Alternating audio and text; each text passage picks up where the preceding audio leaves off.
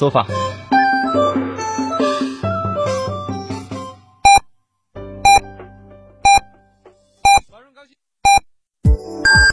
FM 九九八提醒您，现在是北京时间十点整。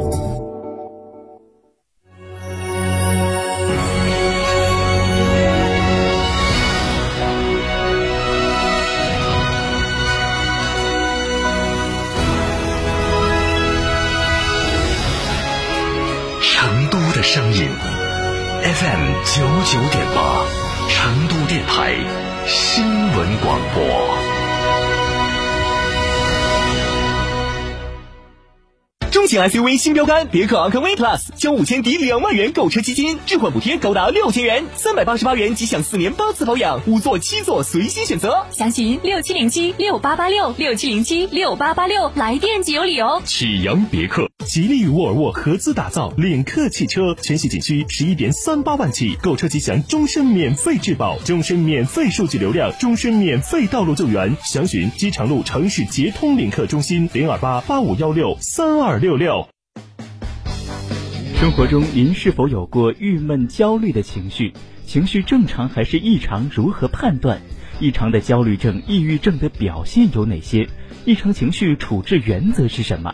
下周一下周二十三点到十四点，金沙讲坛，胡俊梅为您带来异常情绪的识别与干预，敬请关注。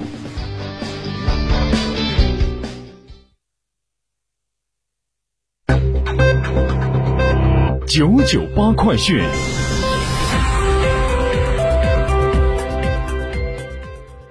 十点零一分，这里是成都电台新闻广播，一起来关注本时段的九九八快讯。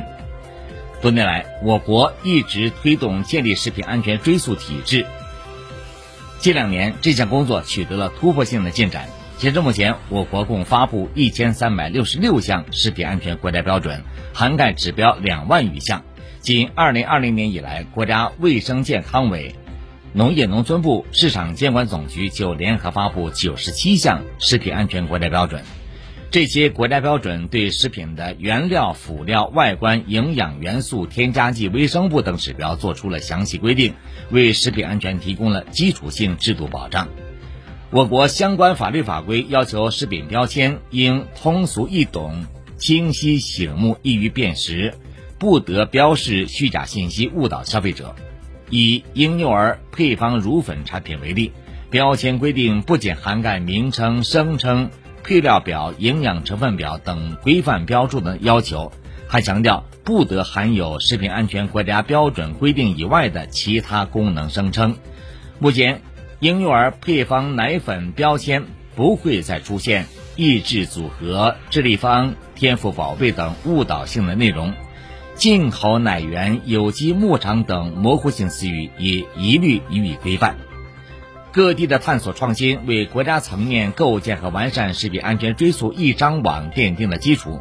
疫情防控期间，市场监管总局推动建成进口冷链食品追溯管理平台，为覆盖全国的食品安全追溯体系提供借鉴。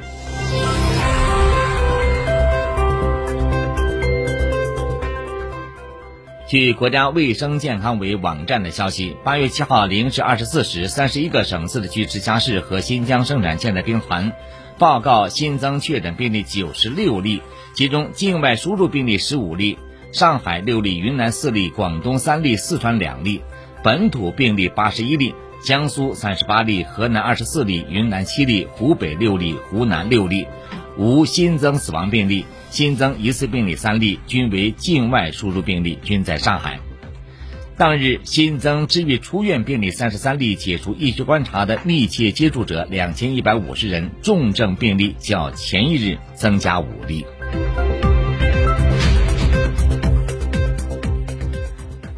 八月六号，中央纪委国家监委驻海关总署纪检监察组会同驻在单位相关司局。共同组织工作人员分赴六个直属海关开展疫情防控专项督导。近期，该派驻纪检监察组开展了涉部分重点国家口岸疫情防控监督等专项督查，督促海关各单位持续做好口岸疫情防控和内部安全防护，补齐短板强化措施，最大限度遏制疫情通过口岸传播。抗疫疫情工作推进到哪里，监督检查就跟进到哪里。近期多地出现与国际航班相关联的本土病例，警示我们外防输入一刻都不能够放松。边境口岸、国际机场、车站等交通枢纽病毒输入风险高，是疫情防控的重中之重。各级纪检监察机关立足职能职责，紧盯边境口岸、机场、车站等关键点位，聚焦疫情防控的各项政策措施，加强监督检查，督促落实到位，推动筑牢防控堤坝，严防疫情输入。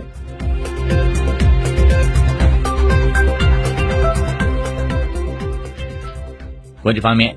央视新闻报道，根据美国约翰斯霍普金斯大学与北国东部时间八月七号十七时二十分统计的数据显示，美国新冠肺炎确诊病例已经达到三千五百七十三万零五百六十例，死亡病例达到六十一万六千七百一十例。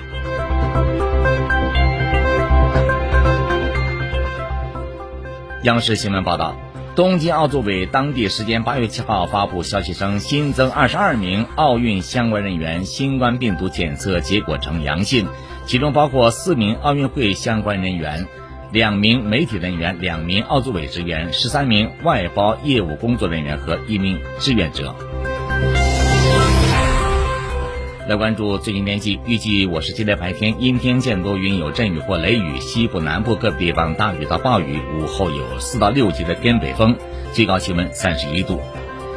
以上是这一节九九八快讯朝阳编辑播报，稍后是超级家长会，敬请关注。更多精彩内容，请关注音频新媒体听堂 FM 或成都新闻广播官方微信九十九号新闻社。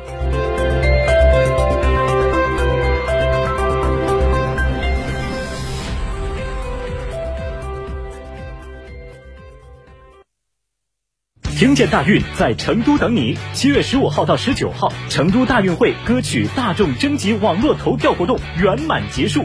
听众朋友们，你们 pick 的歌曲入围了吗？后续将结合此次大众票选结果，启动成都大运会歌曲专家评审。同时，我们将开启人气歌曲展播，再次唤醒你心中属于成都大运会的音乐记忆。怀着这份大运热情，快来听歌吧！